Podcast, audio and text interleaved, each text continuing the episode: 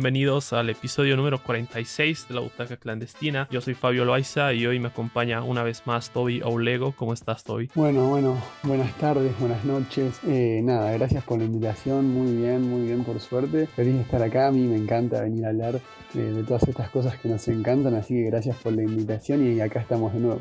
Sí, y bueno, tenía muchas ganas de hablar de esta película porque, a ver, James Gunn es uno de mis directores favoritos. Eh, el otro día haciendo una tier me di cuenta que Guardianes de la Galaxia es mi película favorita del MCU, ¿no? Incluso poniéndola por encima de eventos gigantescos como Endgame o, Civil War, por más que a muchos les pueda sorprender. Y es porque me encanta la manera de este director de, de mezclar la música con secuencias excelentemente coreografiadas. Y mis expectativas para The Suicide Squad eran altísimas y la película ha terminado siendo lo que esperaba e incluso más. Creo que es preciso señalar cómo se da este proyecto cómo este director de Marvel pasa a dirigir en DC. Eh, todo se produce a partir de unos tweets polémicos, digo polémicos entre comillas porque para mí no tiene nada de polémicos, que hacen que Disney, digamos que se desentienda de James Gunn, lo aleje un poco y, en ese tiempo DC no, no, no pierde ni un solo minuto y lo llama para trabajar, ¿no? Y le dan carta blanca básicamente a James Gunn para trabajar en el proyecto que él quiera, hacer la película sobre los personajes que él quiera y total libertad creativa, que yo creo que se ve muy bien reflejada en esta película. Bueno, sí, totalmente, totalmente creo que, que las expectativas de esta película están Yo tuve, por suerte, la posibilidad de ver la película unos días antes de su estreno y yo cuando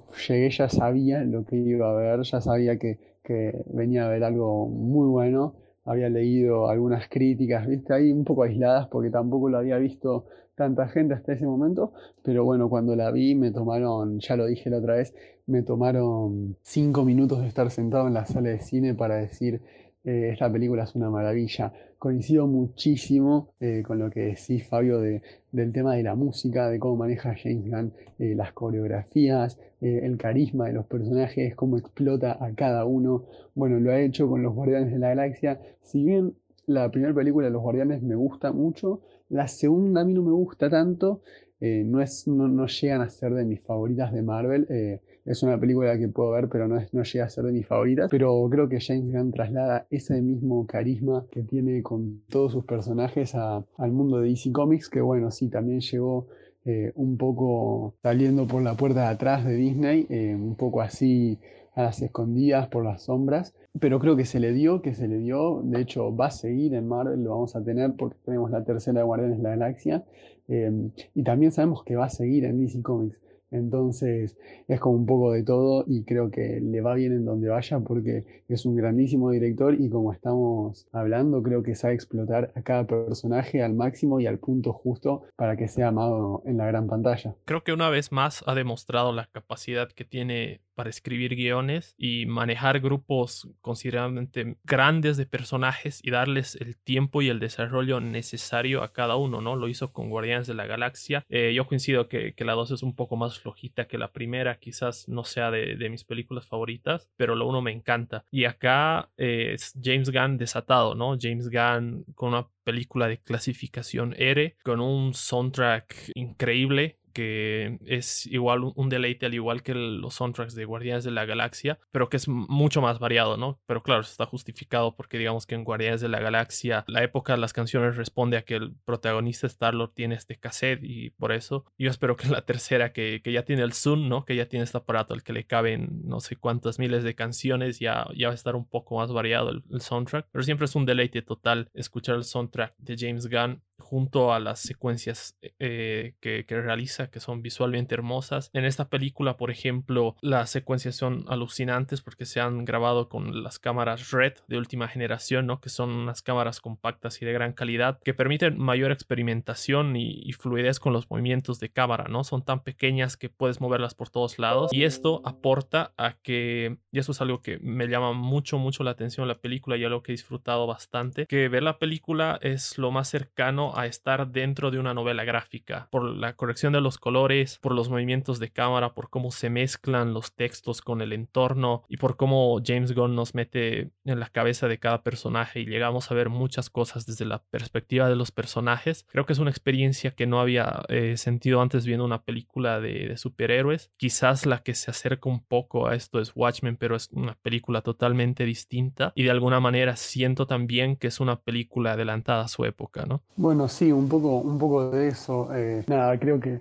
es una película increíble, como ya lo dije antes, a mí me tomó una semana, la vi la primera vez antes del estreno, después la volví a ver el día del estreno porque me había quedado con muchísimas ganas de volver a verla. Terminé de verla la primera vez y dije, la necesito ver de nuevo porque creo que es la mezcla perfecta. Ya ahora hablando un poco con spoilers, ya nosotros sabíamos que en la película iba a haber 20 personajes aproximadamente y todos nos preguntábamos cómo iban a manejar a todos estos personajes y James Gunn termina haciendo algo que me encanta que es que mata a dos tercios de, los personajes en los primeros 15 minutos de película y, termina haciendo eso para darle una desenvoltura mejor a los otros protagonistas y meterse mucho más dentro de su historia. Y aparte, no, no, no me salen las palabras ahora para escribirlo, pero creo que es grandioso lo que hizo. Creo que manejó muy bien la historia de todos. Eh, a mí me gustó mucho el personaje de Ratcatcher, que lo, que lo interpreta Daniela Melchior. También me gustó mucho el Peacemaker por John Cena, que ya, sabíamos de antes que íbamos a tener una serie, pero creo que con esta película aumentaron mucho las ganas de verla. Y bueno, también los otros personajes creo que un carisma increíble. Eh, King Shark, Harley Quinn, son personajes que a la gente le gusta mucho, que se explotaron más todavía con esta película.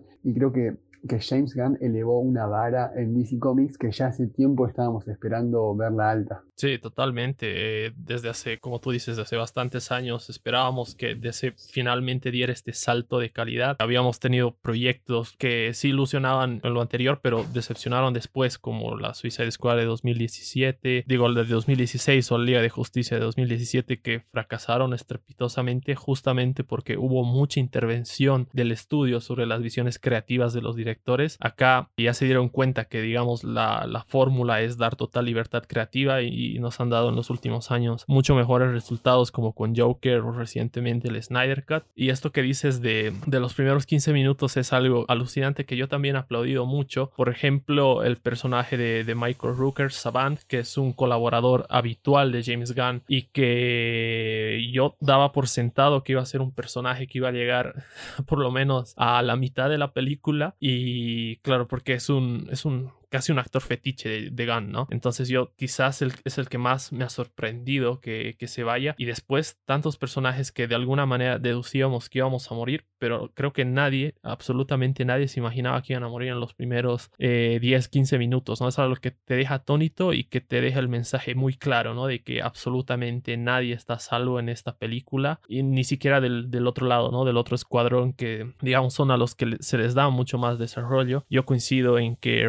Es igual mi personaje favorito, es el corazón de esta película, el corazón de este escuadrón suicida. Bloodsport es un personaje super badass y al mismo tiempo entrañable. Eh, King Shark es adorable y al mismo tiempo es brutal, ¿no? Lo ves comportarse como un niño y en otra escena lo ves partir a la mitad de un soldado. Eh, Rick Flag tiene una mejor exponencial respecto a la película anterior. Me parece que está mucho mejor desarrollado. Peacemaker también es un personaje con muchos matices y, y que va a ser muy interesante ver la serie que ya se la ha confirmado para HBO Max. Y Harley Quinn, sobre todo Harley Quinn, me parece que finalmente ha tenido eh, la película que se merecía, porque todos sabemos la gran actriz que es Margot Robbie, que se veía un poco perjudicada por, por los malos guiones que le había tocado asumir en las dos películas anteriores. Y me parece que acá todos tienen su tiempo de brillar, todos están muy bien desarrollados y es, es una película bastante coral, ¿no? Bueno, un poco como que Margot Robbie con Harley Quinn va de menor a mayor con el personaje.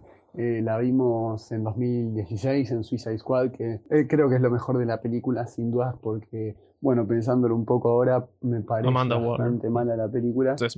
Después tenemos la película de Birds of Prey, que, que, me gusta, hasta ahí. Ella está muy bien también, pero creo que esta era la película necesaria como para, para poner el personaje ahí en lo más alto. De hecho, ahora, bueno, ya los, los rumores siempre están, se habla de una posible serie de Harley con James Gunn en la dirección que bueno, esas cosas que, que se hablan siempre y ojalá se concreten porque porque estaría muy bueno de ver. Hablando un poco también de, los personajes, eh, lo que estábamos hablando, sin dudas, estaba muy bien hecho, muy bien profundizado en las vidas de cada personaje protagonistas, que son, bueno, 6, 7, eh, no sé cuántos terminan de ser justo, pero pero están muy bien contadas las historias, eh, sus justificaciones, eh, sus tentaciones, lo que buscan, lo que no quieren, lo que quieren, eh, y creo que eso como que le da un giro a la película que te hace empatizar tanto con los personajes, al punto de que se te hace una película tan corta, que es súper entretenida, graciosa, graciosa, al, punto muy bueno, porque es, es un humor exagerado, abusivo y, y muchísimo más, pero es también,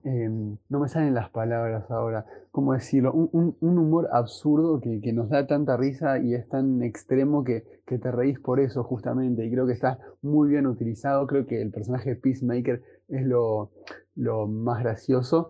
Pero sí, están muy bien utilizados los personajes. Y otra de las, bueno, las teorías que no fue tan, no terminó siendo una teoría tan larga, fue el tema de la serie de Peacemaker, porque Peacemaker, bueno, muere en la película, y yo ahí en, la, en el medio de la película dije, bueno, será una precuela, ya sabíamos que íbamos a tener esta serie, y después en la escena post créditos, bueno, se nos revela que no murió Peacemaker y ahí tendremos la serie y veremos eh, qué vemos en esta serie, si será una historia de su vida, si habrá conexión con estos personajes, con los hechos de la película. Eh, es otra de las series que estoy muy ansioso de ver de DC Comics. Sí, esto que mencionas del humor absurdo, del humor negro, me parece que también es una de las cosas que, digamos, ha despertado cierta polémica. No es el caso particularmente, a mí me ha encantado el humor que se maneja, pero viendo ciertos comentarios en las redes, quizás una de las críticas que más se le hace a la película es el, humor negro o el gore. Y recordando un poco que, eh, que traía colación a Watch de Zack Snyder, me acordaba que igual en su momento se le criticaba que era demasiado oscura, que la violencia y que muchas cosas más y pasaron los años y esa cinta se convirtió en casi una película de culto entre lo que son las películas basadas en cómics, ¿no? Yo siento que le está pasando un poco esto a, esta película, pero yo estoy seguro que conforme pasen los años eh, va a ganar más y más fans esta película porque es increíble. También se me olvidó mencionar que Amanda Waller igual es un personaje alucinante, ¿no? Para mí era lo mejor, sí, para mí era lo mejor del anterior Suicide Squad. Eh, Viola Davis tiene una presencia en la voz, en todo. Y este este como relevo cómico que tienen en la oficina. Me he hecho recuerdo incluso a, The Office, ¿no? Que en algunas escenas mm. están apostando quiénes van a morir, en otras Amanda Waller Está, está, jugando golf de oficina, incluso hay acercamientos de cámara zoom, así como en The Office. Entonces me parece que es, es, un, es un relevo muy interesante. Mueren, como decíamos, muchos personajes al principio, eh, después muere Rick Flag, que como decía es uno, un personaje que acá me ha gustado, pero mil veces más que en la película anterior, con mucho más matices. Polka Dot Man es un, es un personaje bastante complejo y extraño también, y, tiene una de las muertes más, más dolorosas, pero al mismo tiempo no sabes si reírte o sentirte mal porque llegas a querer tanto a este personaje, porque llegas a ver a, través de sus ojos también, pero muere de una manera tan ridícula como tú dices, de su humor tan, tan abusivo, tan negro, que, que James Gunn siempre en casi toda la película te, te cuestiona eso, ¿no? ¿Te vas a reír o te, te, vas a sentir mal por esto? Es como que constantemente quiere, quiere ponerte en duda. Totalmente, creo que Polka Dot Man, me lo había olvidado, es uno de los personajes más graciosos de la película también. Que bueno, creo que pasa un poco con todos, ¿no? Así como empatizamos con Peacemaker y después se muere, yo creo que, que bueno, Rick Flag en esta película es un personaje mucho más entrañable. Por ahí en la 1 era un poco un personaje malo, después se termina siendo bueno, pero que estaba un poco como manejado por Amanda Waller. Bueno, en, este, en esta película no, eh, ya lo tenemos ahí desde el principio, tiene una relación como de amistad ya con Harley y, es como un poco ver esa faceta también del personaje que no la habíamos visto en la primera película. Eh, creo que nos hace entrañarnos y, y, empatizar muchísimo más con el personaje. Y después pasando hablando, a hablar un poco de Amanda Waller, también eh, yo creo que, bueno, no hay nada que decir de Viola Davis, es una grandísima actriz, eh, creo que todo lo que hace, bueno, lo hace bien, así lo hemos visto en sus series, eh, bueno, un ejemplo es How to Get Away with Murder, es una serie que a mí me gusta mucho, pero es una actriz grandísima, y sí, las partes de la oficina están muy buenas, creo que, también le dan una parte de, como de humor a al territorio serio que tiene también Amanda Waller a su alrededor. Sí, y ahora que mencionabas, digamos, las, las relaciones entre los personajes, eh, la relación entre Ratcatcher 2 y Bloodsport también me parece que es fundamental en esta película, ¿no? Como a través de, de Ratcatcher de alguna manera Bloodsport ve a su hija. Bloodsport que tiene ciertas similitudes con Deadshot es completamente distinto, pero tiene la similitud de que eh, lo que lo motiva a estar en el escuadrón suicida es, su hija, ¿no? Pero acá eh, mucho mejor desarrollado. Idris Elba igual me parece que es eh, mucho mejor actor que Will Smith. Yo, lo sigo desde hace tiempo, desde The Wire incluso, y me parece que es un actor que en los últimos años había tomado ciertos papeles como en La Torre Oscura que, que no le terminaban de favorecer en, películas de grandísimos presupuestos, pero donde no terminaba de brillar. Y acá me parece que James Gunn termina de explotar y lo hace muy bien, ¿no? Y también recordando un poco los, eh, la primera película, que bueno, en realidad esta película es un poco remake eh, y también secuela, ¿no? Que en una entrevista le preguntaron a James Gunn si era una secuela o un remake y dijo que era un poco de ambas. Y recordando un poco los personajes que estaban en la anterior película, eh, me he dado cuenta que mueren todos los personajes que rescata de la anterior película, menos Harley Quinn, que obviamente no, no podía morir por la popularidad y la aceptación que tiene Margot Robbie como Harley Quinn y Amanda Waller, pero después absolutamente todos los personajes que James Gunn trajo de vuelta eh, mueren en esta película. Creo que, bueno, Harley Quinn es un personaje muy difícil de matar, no creo que, la veamos morir por lo menos en, unos cuantos años, ¿no? Y sí, hablando un poco, eso, eso fue una teoría muy discutida. Eh, ¿Es una secuela? ¿No es una secuela? ¿Tiene algo que ver? ¿No tiene nada que ver? Eh, pero estos personajes ya se conocen. Bueno, me lo han preguntado mucho, lo he tenido que explicar muchas veces. yo creo que no, es una secuela, eh, pero sí toman la película anterior como algo que pasó distintas referencias, porque bueno, eh, Rick Flag y Harley Quinn se conocen, eh, son amigos, tira la frase de Rick Flag que dice, cuando le dicen es una misión suicida, bueno, es, es un poco nuestro estilo, como es, ya, es algo que saben. Amanda Weber dice, bueno, ya conocen las reglas, no me voy a unir a tu escuadrón suicida, pero tampoco se habla mucho de lo que ya pasó. Es como algo que pasó y que quedó en el pasado, pero, pero que no está ahí presente. Es, es, bueno, arrancamos de acá y arrancamos de nuevo y vamos para adelante. Y creo que así salió y, y creo que hicieron un muy buen uso de la historia anterior solamente para poner las condiciones que, bueno, ya todos sabemos, ¿no? Pero pero creo que estuvo muy bien en no traerla una vez más a la pantalla o una vez más en los conceptos de la película y que en base a todo lo que ya pasó se desenvuelva, sino que nos trajeron, bueno, una historia muy fresca. Eh, si ahora sí nos podemos meter a hablar un poco de la historia, eh, creo que anduvo muy bien y, que está buena la historia. Eh, nos, nos, nos, introducen a, bueno, toda la gente de Corto Maltese, no, un poco de las presidencias, de los militares, de todas esas cosas que bueno, es un tema que no vemos muy seguido en estas películas, más que nada de, superhéroes, porque es un mundo que está un poco más apartado de eso. Ya estamos un poco más acostumbrados a hablar de tal vez del multiverso, eh, de cosas así que venimos hablando con Marvel. Por ahí es un poco más parecido al estilo del Capitán América, como vimos en Falcon and the Winter Soldier, pero, pero creo que estuvo muy acertada la historia también y creo que fue excelente para la desenvoltura de los personajes esto de que se, se adecua a algo mucho más, más real, ¿no? más cercano.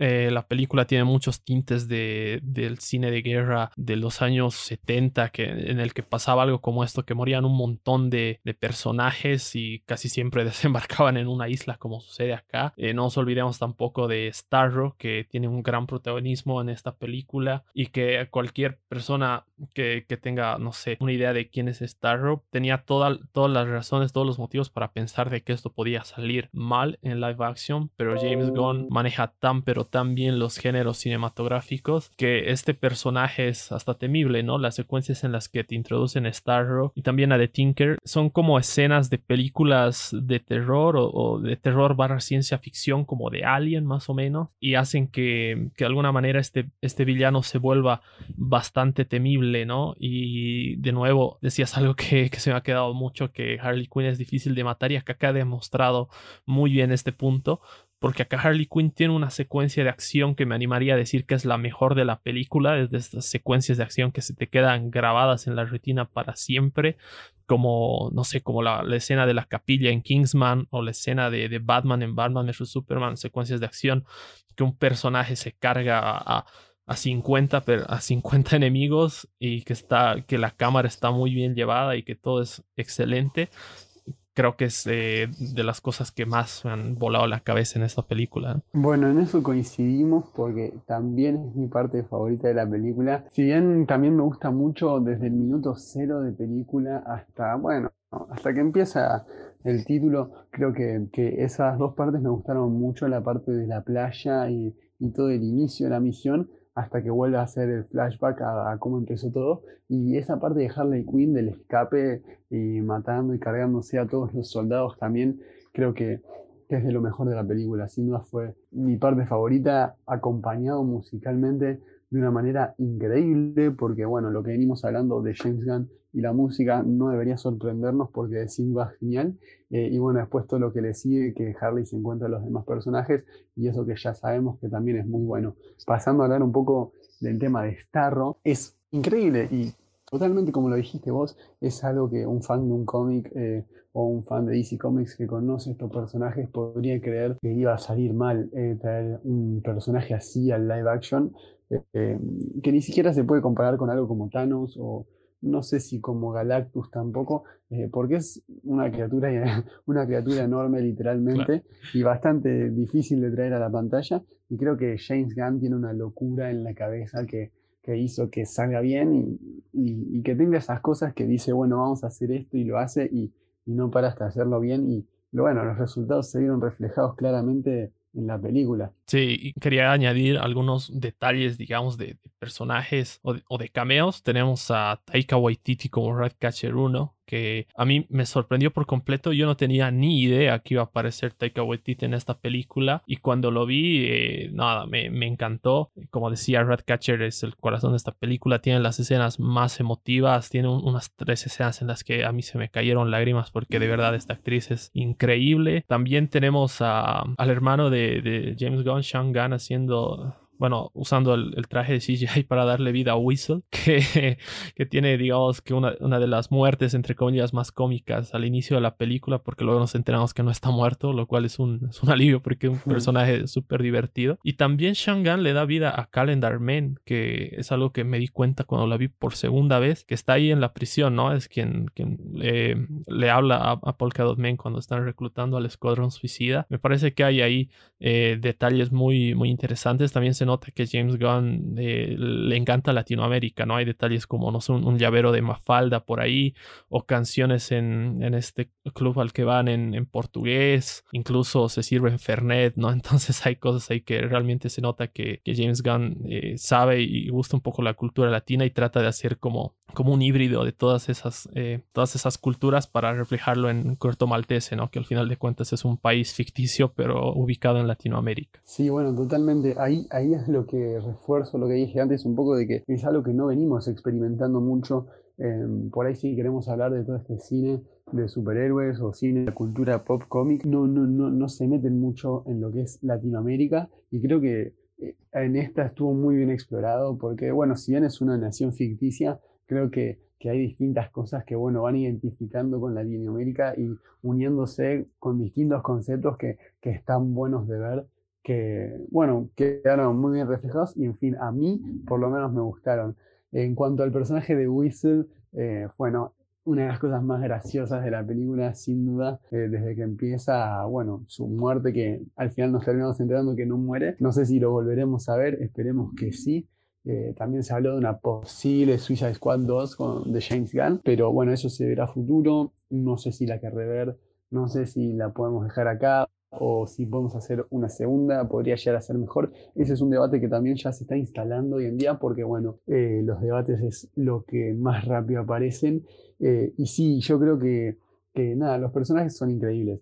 En fin, el personaje de Singan tiene ese cameo que es solamente una frase, pero sí, creo que son otra similitud que tiene con Guardianes de la Galaxia es que tiene muchísimos actores que estuvieron en ambas películas. Y creo que James Gunn se maneja mucho con la misma gente y sabe cómo indicarles y decirles qué hacer cuándo hacerlo y lo entienden a la perfección porque claramente se ven reflejadas en ambas películas, sea Marvel o sea DC Comics. Sí, como mencionamos, tiene esa capacidad increíble de manejar grupos bastante grandes de actores y como tú dices, que interpreten a la perfección la visión que él tiene. Yo la verdad tengo muchas, muchas ganas de ver eh, Guardianes de la Galaxia 3. Por lo pronto lo más cercano que tenemos va a ser la serie de Peacemaker que ya, ya se ha grabado incluso. Después vamos a tener el especial de, de, Navidad de los Guardianes y luego recién vamos a tener eh, Guardianes 3. Pero como tú bien mencionabas antes, también ya se, ya se ha dicho que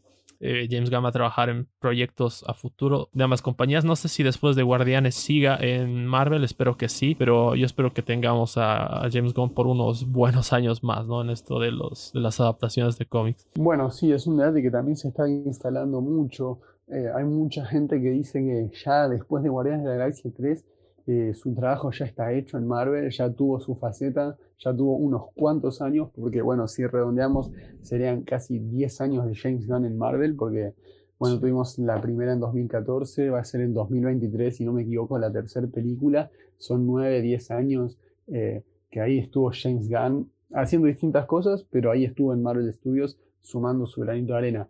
Eh, y mucha gente planteaba que después de eso deje y, y vaya directamente para DC Comics y no solamente para hacer proyectos como Suicide Squad o una serie de Harley Quinn, de Harley Quinn perdón, sino que también para cosas más grandes como una hipotética película de Superman, ¿por qué no una de Batman, series de Gotham? Son cosas o proyectos mucho más complejos que yo creo que James Gunn le puede aportar su granito de arena, pero no me imagino todavía cómo sería una película tal vez de la Liga de la Justicia hecha por James Gunn, porque en esas películas no está tan bien visto el tono cómico como lo es en Suicide Squad o como lo es en Guardianes de la Galaxia. Tal vez si James Gunn hubiese dirigido Avengers Endgame no hubiese estado tan buena como lo está o no sé cómo el director mostraría lo que él hace. Eh, y algo que me había quedado pendiente antes es la participación de Taika Waititi en esta película, que sí a mí también me sorprendió, yo no sabía que iba a aparecer eh, y últimamente lo estoy viendo mucho a Taika Waititi, lo vi también en, en, Free Guy que tiene un papel increíble y me encanta, lo estamos viendo dirigiendo Thor Love and Thunder, creo que está muy activo, eh, también está preparando su proyecto de película en Star Wars, es sin dudas hoy en día mi director de cine favorito y me encanta todo lo que hace y tengo muchas ganas de de ver todo lo que viene y todo lo que está preparando. Sí, esto que dices es bastante interesante porque generalmente para estos proyectos en los que se unen personajes que son mucho más populares entre el público, la gente espera, digamos, un tono un poco más solemne, ¿no? No, no tan cómico, no tan musical como es James Gunn, que a mí me encanta. Yo, yo vería una película de, de la Liga de la Justicia dirigida por James Gunn, la verdad. Pero claro, la gente espera que sean un poco más serias. Habría que ver qué proyectos le dan, qué proyectos le entregan para desarrollar. Yo creo que está a la altura para hacer eh, cosas bastante grandes, lo he demostrado acá. Incluso durante un tiempo se hablaba de que en esta película el Escuadrón Suicida podía enfrentarse a Superman. También se hablaba de que podría aparecer Deathstroke en, en esta película. Incluso creo que había eh, artes conceptuales con Deathstroke. Ahí algo que a mí me hubiera encantado porque Deathstroke es top 3 de mis personajes favoritos de DC. Pero yo creo que de acá en adelante yo voy a estar bastante atento. Acá ha demostrado que, que tiene un cariño enorme por estos personajes, ¿no? Más allá de la, de la compañía, se nota que tiene un cariño enorme por los personajes de DC y de Marvel. Y que aparte de que tiene un cariño que los conoce bastante bien, ¿no? Se nota que es un, un tipo que ha leído bastantes cómics. Bueno, claramente James Gunn es un fanático loco de los cómics eh, y lo deja muy bien demostrado eh, con las películas que hace y dirige. Un dato curioso es que justamente lo que decías vos de Superman es que la idea original de la película era que el Escuadrón Suicida se enfrente a Superman malo o manejado por el gobierno. No recuerdo muy bien cómo era el concepto, pero es un concepto muy similar a un videojuego que fue presentado en el DC Fandom el año pasado, en agosto, si no me equivoco, que, que sale, no sé si este año o ya salió, que bueno, es justamente lo mismo. Está el tráiler, está el avance que está Harley Quinn, eh, Peacemaker, King Shark y Bloodshot, que, que están ahí y se enfrentan a Superman eh, malo. Justamente muy similar también a la escena post-créditos que tiene el Snyder Cut eh, de Justice League. La pregunta es, ¿alguna vez veremos ese proyecto en la gran pantalla, en una serie? No lo sé, lo veremos. ojalá lo podamos ver, no lo sé con quién, como Superman, ese es otro debate a, rever. ¿Y qué era lo otro que estábamos hablando? Perdón que me olvidé, pero había algo más que quería acotar y me olvidé. De, los posibles futuros proyectos que pueda tener Gon en, en, DC. Los posibles futuros proyectos, sí, totalmente, eso, eso mismo. Bueno, justamente creo que eso pasó con Justice League en el año 2017. Creo que, que cuando Zack Snyder deja el proyecto eh, y llega a Joss Whedon, eh, creo que le da un tono marvelístico a la película que creo que termina de arruinarla y, no ser un poco lo que es DC Comics y querer parecerse mucho a Marvel. Si bien esa comparación está mal, creo que es algo que es inevitable hoy en día de comparar porque creo que todos lo primero que hacen es compararlo con Marvel, que es lo que hoy en día está en un punto máximo. Eh, DC Comics está, bueno, peleando ahí por, por llegar más arriba, pero creo que, que ambos pueden hacer grandes cosas. A ver, yo creo que James Gunn puede dirigir muchos proyectos, distintos proyectos, porque tiene una mente increíble y muchísimo conocimiento, pero habrá que ver qué es lo que él se propone y qué es lo que DC Comics quiere que él haga.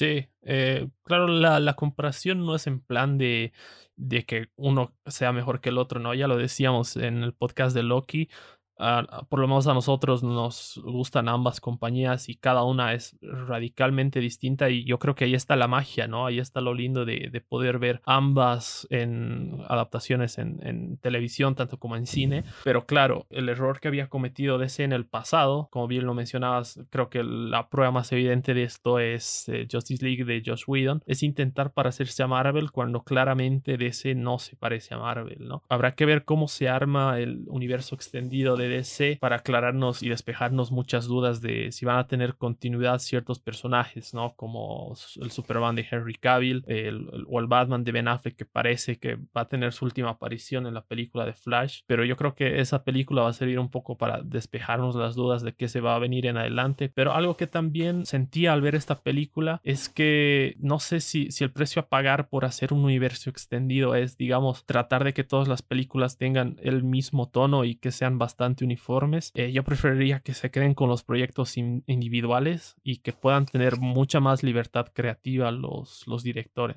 Bueno, creo que es un desafío también para James Gunn. Creo que me gustaría verlo dirigiendo una película de Batman, tal vez que es el personaje más complejo a dirigir dentro de lo que es DC Comics y es algo totalmente contrario a lo que es Suicide Squad. Es un personaje oscuro, eh, complejo, con una psicología muy difícil de entender, eh, con villanos también muy complejos, con Ciudad Ciudad Gótica, que es literalmente casi una película blanco y negro.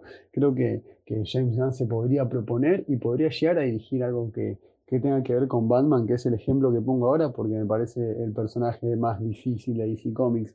Eh, y sí, en base a lo que decías de los personajes, también e, eso es lo malo de que tiene DC Comics, si bien tenemos el DC Fandom en octubre y nos van a presentar lo que se viene, los proyectos y lo que vamos a ver, es como que, bueno, cada vez que vamos al cine y, terminamos de ver una película de DC Comics, no sabemos lo que va a venir, eh, no sabemos lo que va a pasar con los personajes, no sabemos qué serie o qué película vamos a ver a futuro y es algo, una diferencia que tiene con Marvel, que un poco con Marvel termina por ahí la película y ya sabemos cuál es la que se viene la próxima y qué va a pasar después y a dónde puede dirigir cada cosa, que creo que DC Comics un poco no, no, nos, deja, no nos deja nada. También ya sabemos que tenemos Black Adam, sabemos que tenemos Flash, sabemos que tenemos la película de Robert Pattinson como Batman, pero no sabemos para nada si van a estar conectadas. Eh, sabemos que Flash va a tratar el multiverso pero no sabemos hasta qué punto y en qué va a cambiar con la película que vimos hace una semana.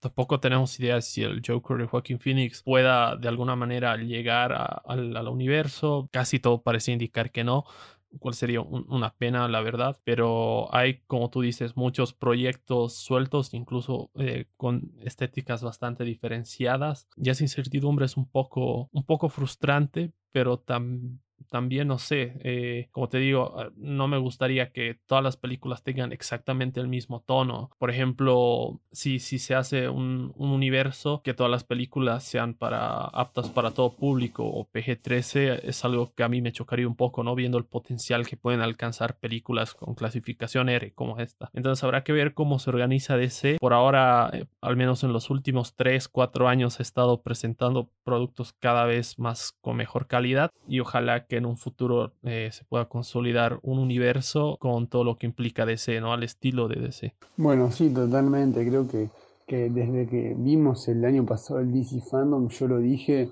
y creo que DC se cansó de ser apaleado por Marvel. Eh, se cansó de que Warner se, se cansó de que los fans le reclamen tanto y creo que empezó a escuchar un poco más lo que quiere la gente, lo que pide y, a tomarse en serio las cosas y dije, bueno, se viene un unos buenos tiempos de, competencia porque creo que hoy en día DC Comics está buscando competir la Marvel y creo que si este es el camino, de verdad, lo está logrando. Y, y este es el camino y vemos, lo veremos en la próxima película que veamos, pero, pero este es el buen camino y esperemos que, que DC Comics siga con esto y veamos cosas grandiosas como, para, como un gran fan para disfrutar de ambas compañías eh, y sin tener que compararlas, en fin. DC Fandom fue una revelación total, se, se ahí se dieron a conocer muchos proyectos como el, Batman de Robert Pattinson, que yo creo que es la película de DC que estoy esperando más del próximo año y de las que más estoy esperando en general. Lanzaron primero esta idea de la película de Flash del multiverso, que un poco algunos decían, ¿no? Que la anunciaron antes que Marvel, pero Marvel lo va a hacer antes. A, mí me da igual, la verdad, mientras pueda disfrutar de ambas. Y ojalá, como tú dices, que como fanáticos eh, podamos ver grandes películas de ambos lados. Bueno, esperemos que sí, esperemos que sí. Ahora más que nada, con los temas más complejos que es el multiverso y todas las puertas que puede llegar a abrir Flash, y todas las puertas que puede llegar a abrir eh, en esos universos que, que nos abren las puertas a muchísimas historias nuevas, a muchísimas películas, muchísimas series. Eh, por ahí personajes repetidos en el caso de Spider-Man eh, y la posibilidad tal vez de volver a verlos en la pantalla y volver a verlos en otra película es, de pensarlo simplemente increíble. Lo mismo pasa con, con Batman eh, de Michael Keaton. Eh, creo que es una puerta que se abre totalmente increíble y esperemos que, que así sea. y, la verdad, con muchas ganas de ver y la próxima película de DC Comics que vamos a tener en cines va a ser Batman con Robert Pattinson ahí como protagonista, una película que tengo muchas ganas de ver con un tráiler eh, brutal que me encanta, que yo creo que el próximo tráiler seguramente lo tengamos en octubre en DC Fandom y ya en 2022 tendremos el estreno en cines. Y bueno, este fue nuestro podcast dedicado a The Suicide Squad. Gracias por escucharnos. Yo soy Fabio y gracias, Toby. Eh, y nada, es un poco agradecerte a vos, como siempre, a Fabio y a la butaca clandestina por estar acá, que a mí me encanta venir a hablar, ya se lo dije la otra vez. Eh, y eso, ah, gracias a ustedes por invitarme y, nada, ya saben que siempre las puertas están abiertas, cuando quieran, acá puedo estar. Buenísimo, no, gracias a ti Toby por participar. Eh, les recuerdo que Toby tiene un canal, bueno, un canal, una página en Instagram que se llama El Guante de Thanos, también está en YouTube, ¿cierto? Sí, estamos en Instagram, estamos en YouTube, estamos en Twitter, eh, tenemos casi todas las redes sociales, TikTok, eh, así que nada, nos pueden buscar, eh, ya como en Instagram, tienen ahí todas nuestras redes sociales a las que nos pueden encontrar, así que sí, les dejo la arroba, que es arroba el guante de guion bajo Thanos, y ahí nada, tendrán las noticias, tendrán algunas encuestas, tendrán cosas todos los días eh, que espero que les gusten. Así que nada, estamos en contacto. Dale abrazo. Un abrazo, chao, chao.